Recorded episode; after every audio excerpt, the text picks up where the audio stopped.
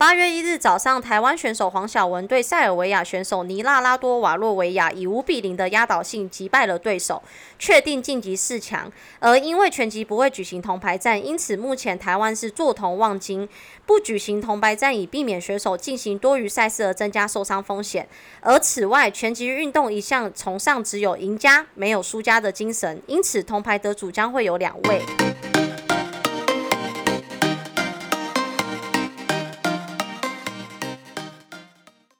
欢迎收听美股神偷特别篇：东京奥运女子拳击五十一公斤级黄晓雯。大家好，我是一日听众胖哥。大家好，我是爱投机的俏妞。太棒，我终于可以卸下我这个主讲的包袱了。对，所以这一集呢，就让俏妞我来 solo 一下。那今天是八月三号晚上七点半录音时间。那其实今天是一个很重要的日子，因为在明天的下午一点会有一个非常重要的拳击赛事，就是女子五十一公斤级，然后要进入到打赢之后才会进入到金牌战了。胖哥已锁定。对，没错。那我觉得我会想要特别录这个特别片的原因，是因为说，其实在这十几个的奥运的运动赛事当中，其实拳击这个是让我自己觉得。很容易受伤，然后也很痛，感觉都是选手要经历过很多摔、很多流血什么才会变一个很优秀的一个选手。那我自己在八月一号早上的时候，我们在打那个铜牌战，就是呃，我们台湾选手黄晓雯对上那个塞尔维亚选手，其实以五比零的压倒性胜利，其实很感动人心啦。因为其实除了大家在看桌球、羽球，然后。呃，还有其他的射箭之外，还有汤包嘛，最近很红。那我自己会很关注到拳击的原因，是因为其实我蛮喜欢这个运动项目，因为其实我之前有去打那个有氧拳击，但跟这种这种拳击是不一样的啦。那呃，这一次呢，我觉得像前面有提到说，因为本身他们的精神是没有输家，只有赢家。那因此，其实拳击的赛事跟其他赛事比较不一样，它其实会有两位的铜牌。所以，其实我们台湾的选手。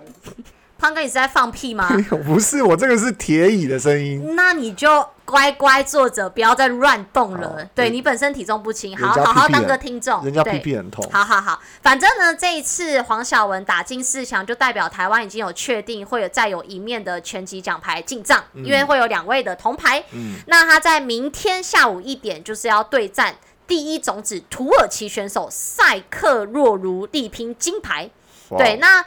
呃，本身我觉得他很感动，因为其实我一直在发，一直有在 follow 他，对我都已经兴奋到讲话有点结巴。嗯，对，因为本身他非常年轻，才二十三岁，嗯，然后身高有一百七十七公分，所以在女生来讲，他是非常高挑的，所以其实有很多。报章媒体都说什么？他是用身高去压倒对手。可是我自己觉得说，其实你呃去看他从以前到呃成长的背景跟故事，还有他中间发生过的经历，就知道说其实完全不简单。就他能这样子进入到这个铜牌战，还有奥运的这个战士，那我觉得可以从他其实本身的一个启蒙的教练开始啦。因为第一个，他其实本身是就读兰州国中，然后他本来就是体育班。可是其实他本呃原本没有对拳击有兴趣。哎，我想知道兰州国中在哪？哎，在台北市，所以他是台北市人。哦，嗯，那前面有提到说他一开始选的运动选项其实不是拳击，是篮球。他其实一开始很想打篮球，但是适合的，因为很高嘛。对啊，可是后来他其实女篮队没有组起来，所以后来他因缘机会下才去改为拳击。那没想到他进入拳击之后，潜力非常惊人。因为他在所有的比赛中其实是常胜军，应该更更准更准确的来说，就是几乎是没有输过。就是他在他在呃当时国中的一些拳击赛事里面，其实他的这个胜率上几乎是场场都赢。可是，一直到他在打高中的时候，他输掉了一场比赛，可能就是少年得志啦。所以其实就高中的时候，他输掉一场比赛之后，他就其实信心有非常大的一个一个受到一个一个重创。嗯，对，然后。后他其实开始逃避练习，然后是他的教练，也就是他的启蒙师傅刘宗泰教练，是坚持要他去参加国手的选拔。刘教练。对刘宗泰教练，那他就是因为他后来觉得说，哦，那我打输了，那我就不想打了，因为他一直其实实自己以为很强，可是后来他在高中的一场赛事差几分就落败了，所以其实对于他来讲，其实在他少女的情怀里面，其实就是很很呃很大的一个冲击啦。哦，对，那当时他的教练其实一直在不断的请他继续坚持下去，然后要求他参加国手的选拔，所以后来呢，他有选上二零一三年青少女子的一个国手去出征南京的青年奥运他。高中就选国手了。呃，二零一三年青少女，因为他们有分那个等级啦，哦所以当时他是在青少女子组的一个一个国国手的选拔，他去出征了南京的青年奥运。其实那个青年奥运也是他那个高中那个时期，就是青少年的一些拳击的赛事。哦那他在那个赛事当中获得了银牌，哇所以对，所以其实蛮厉害的。他其很实早期就他很早就进入拳击这项运动的领域，对，所以其实他获得银牌之后，有有被巴尔干的国际拳击邀请赛去再参加比赛，而且夺到金牌。所以这些一点一滴的那个丰富的国际赛经验，也造就今天的他。那我觉得，我觉得特别想讲，就是说，其实他本身在整个经历上有比较大的一些赛事，可以跟听众朋友先分享一下。嗯就是他在二零一七年的亚锦赛得到铜牌，然后二零一八年的亚运是也是得到铜牌，在二零一九年的亚锦赛是得到银牌，那在最近就是二零一九年的世锦赛是得到金牌。我想要特别补充一下那个二零一九年的世锦赛，因为我觉得我自己在呃看他的故事的时候，我觉得这一段应该也是他的一个挑战，因为其实，在二零一九年的世锦赛当中，他击败了法国名将卡鲁维利尔。夺下了金牌，然后世界排名也来到第三哦。嗯对，所以其实就是积分啦。所以他其实打败他之后，整整体的世界排名他来到第三。那在获得二零一九年亚锦赛金牌之后，其实全协的理事会的那个理事长李武南，他其实第一时间有去为他争取一些选手权益。拳击协会对拳击协会，我们有一些哦拳击协会，那他有去为一呃为他争取一些权益。那当时呢，因为其实在这个赛事当中有一个叫做黄金计划，就是他是去去给这些拳击手一些资源的。对，那其实他去申请的时候被拒绝，嗯。对，然后对他来讲，跟对他的教练来讲，其实是一个觉得很不可思议是为什么他得到了世锦赛金牌，然后要想要加入这个黄金的一个国家栽培的选手计划当中被拒绝，因为、呃，前提是因为其实在二零一八年的时候，当时有一个拳击选手叫做林玉婷，她在二零一八年的世锦赛也得到金牌，然后得到金牌之后，她其实是有获得这个黄金补助计划，啊，可是同期二零一九年就是隔年，然后黄晓雯她得到金牌，也是世锦赛金牌，她哦却被拒绝，啊，所以当时那一定他觉得很很对他觉得为什么两套标准？就是他觉得，然后其实得到的答案是因为，呃，在国际的奥运协会奥运的一个赛事上，其实没有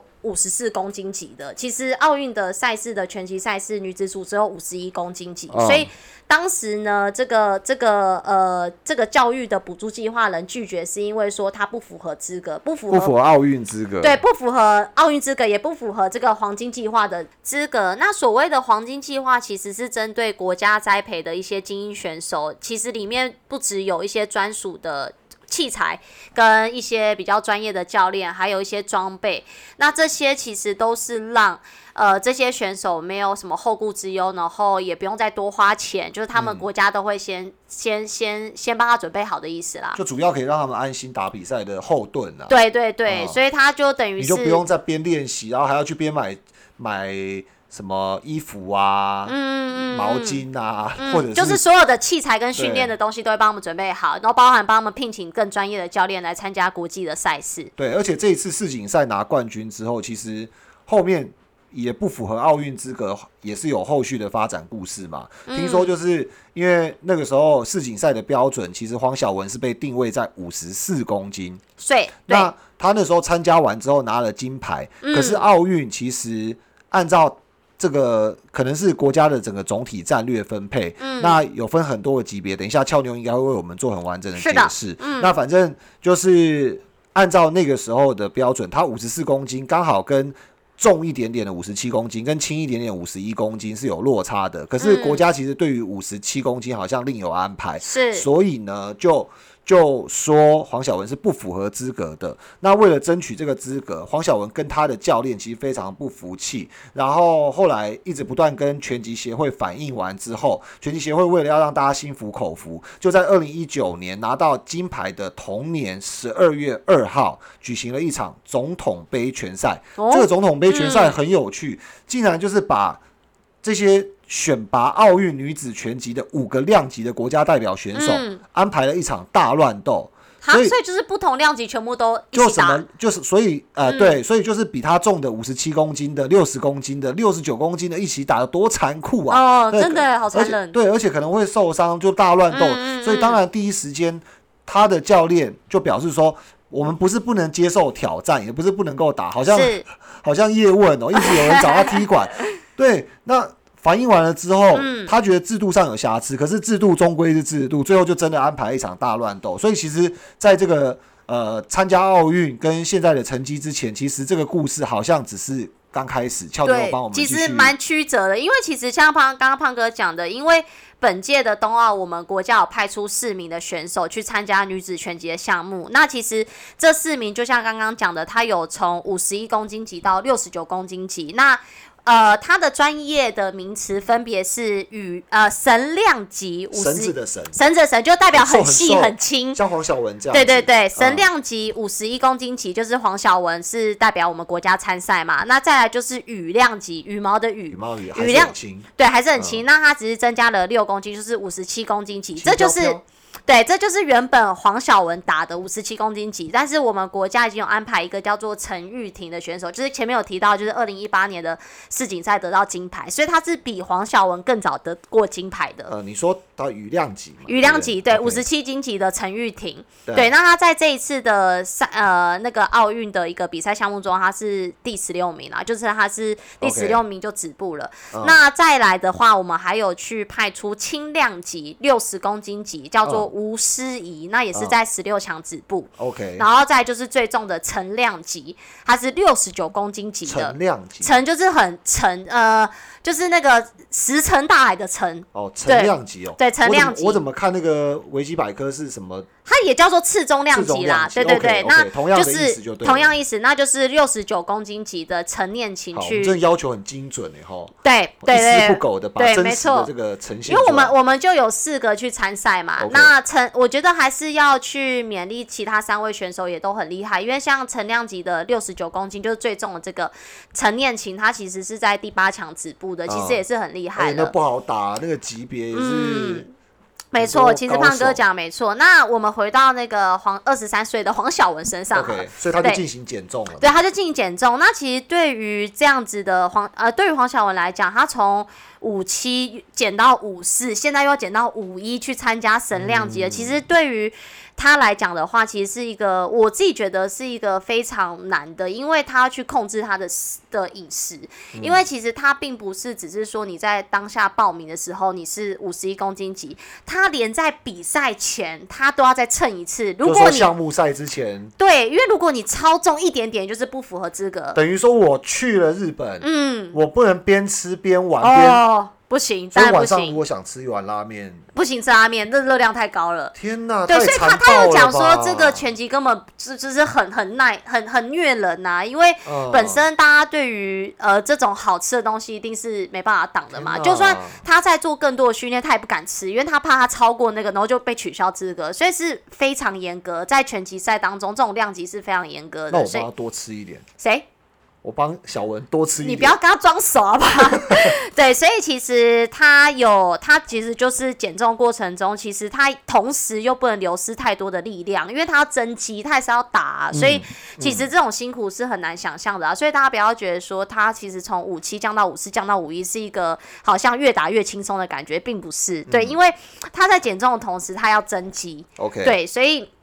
这些都是我觉得我会很。崇拜他原因就是他是一个很自律的人啦。嗯，对。那我觉得讲到他的一个最难忘，他有提到说他最难忘的记忆其实跟他的启蒙的一个师傅刘教练有关。因为他在参加亚运的时候，其实他在比赛中啊，因为你看像那个郭幸存，就是我们的举重女神，她其实在一次的赛事中，她不是也被打到那个她的那个大腿的那个受伤，对受伤，然后就开始做复健，很辛苦嘛。其实我觉得每个选手好像都有这样的故事，因为像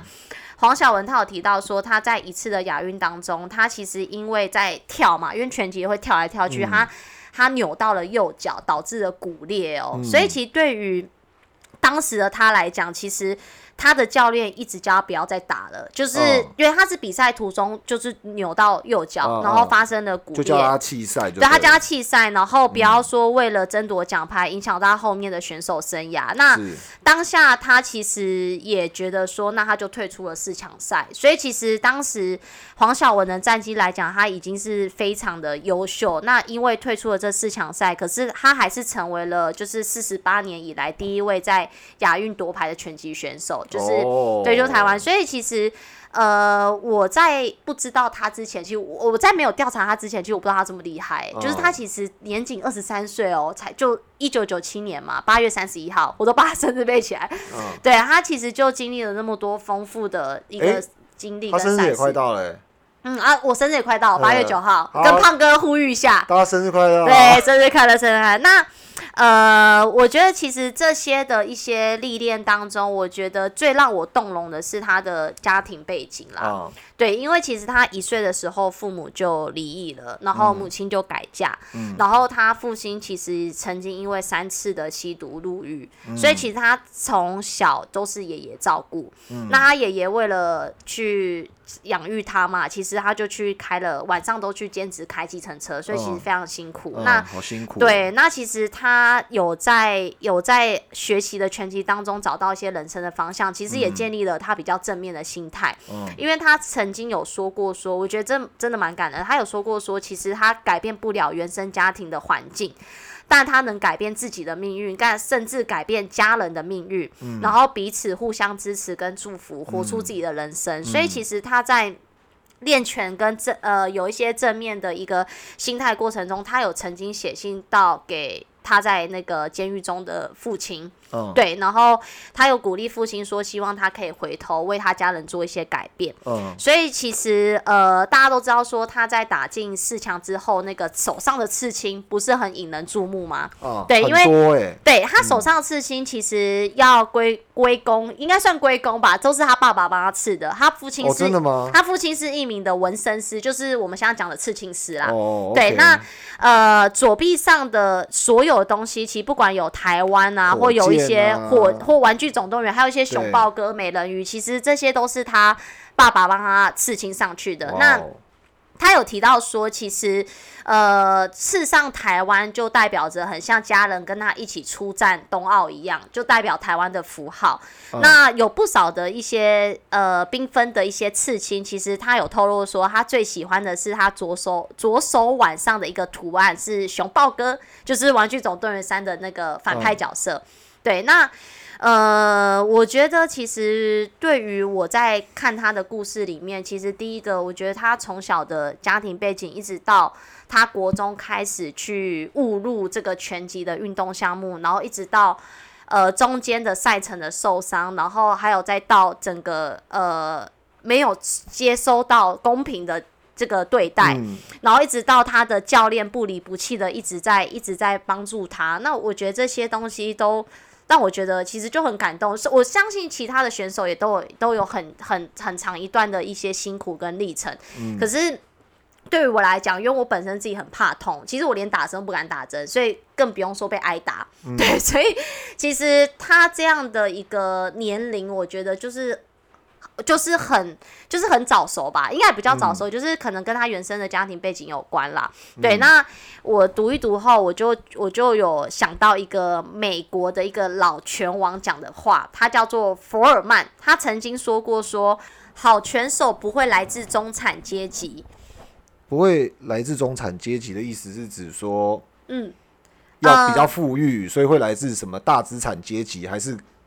很好的一个环境里面呃？，我不是不是，其实他这边想要表达的意思是说，因为一般来讲，中产阶级四个字给人家的字面上的意思是那种比较有稳定的薪酬，或者是一个比较舒适的环境，然啊，后、这是中产阶级嘛？对中产阶级的一个固定固定资产或固定收入嘛？对，那他这边想要表达的意思是说，他会讲这句话的原因是不是说穷人才能打拳？他讲的是说，呃，拳击这项运动项目离永远离不开刻苦训练的精神。嗯，那对于刻苦训练这四个字，可能用在中产阶级上，好像就有点不是那么适合嘛。他意思是说，这些人比较稳定收入，对，然后也也不必要每天那么刻苦耐劳，然后像像这样的，所以所以按照他字面解释，其实更不会来自于大资产这种富富人阶级的那些。大企业家、贸易家、什么地主啊，所以他是要讲这个精神啦，所以他用中产阶级去取代这这段话意思。那他有提到说，因为拳击这个项目很难看到你背后艰辛的付出嘛，也更看不到你脸上。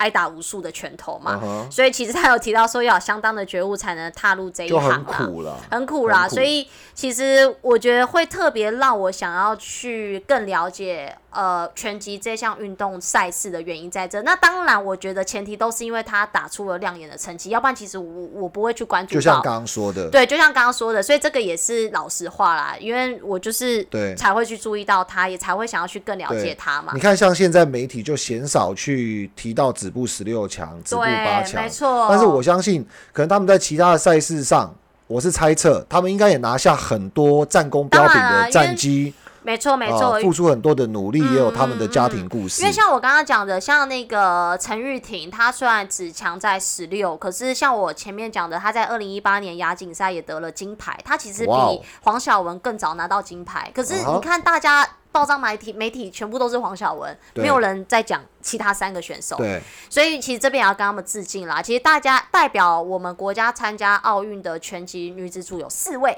就大家记得有四个。那只是说现在的小文是最当红榨子鸡，对，那他真的也很不容易。所以，呃，我觉得回归到我们是美股神偷吧，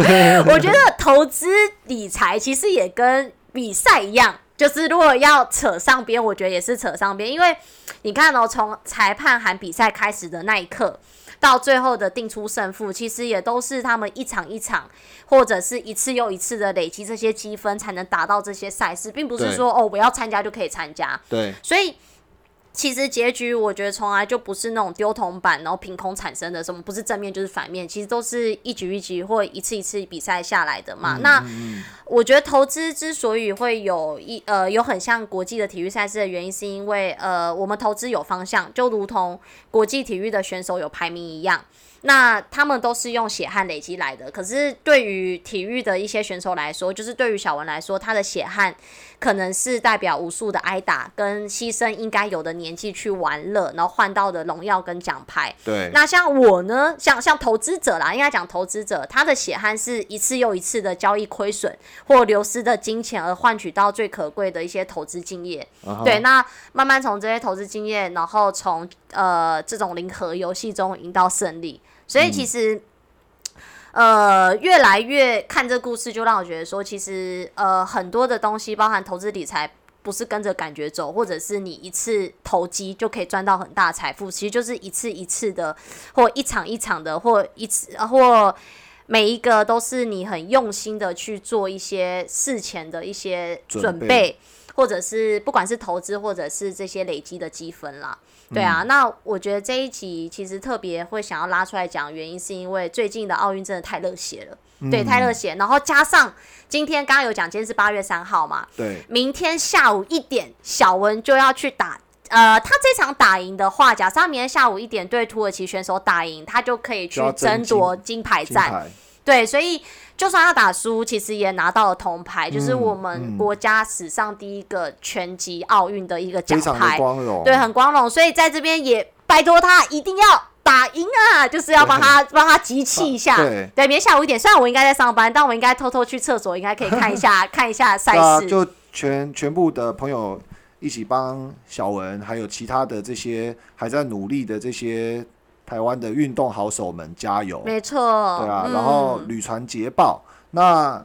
我们会想要认真制作这个特别篇，主要有几个原因。第一个原因就是帮我们的这个运动好手加油，没错，而且我们也热血参与其中。那第二个部分就是他们其实有很多的这个满满的动能，一直注入到我们的这个生命泉源之中。是，然后最后一个就是，其实